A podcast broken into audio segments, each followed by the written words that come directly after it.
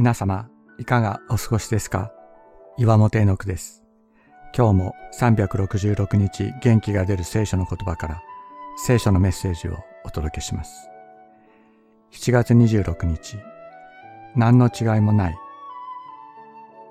人は何ができるか、何をしたか、何を知っているかによって自分自身を評価しようとし、また他の人を心の中で蔑んだりします。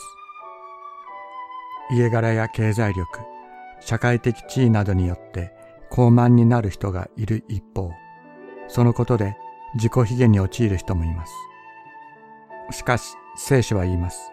それらは神様の前では何の意味もないと。牧師や伝道者と言われる人たちであっても、今日神様に向かって初めて天のお父様と震える思いで呼びかける人も、多くの進学書を書いた学者であっても、難しいことは何もわからず、ただイエス様と言って祈るだけの人も、多くの献金を捧げる人も、苦しい生活の中から絞り出すように献金する人も、年齢、性別、肌の色も何の違いもない。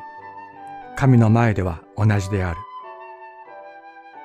十字架のイエス・キリストはご自分を見上げるすべての者たちに等しくその血を注いでくださるからです。私たちは十字架のイエス・キリストを見上げよう。あなたの血を注いでくださいと祈ろう。すべてはここに始まり、ここに完成する。ユダヤ人もギリシャ人もなく、奴隷も自由人もなく、男も女もありません。なぜなら、あなた方は皆、キリストイエスにあって一つだからです。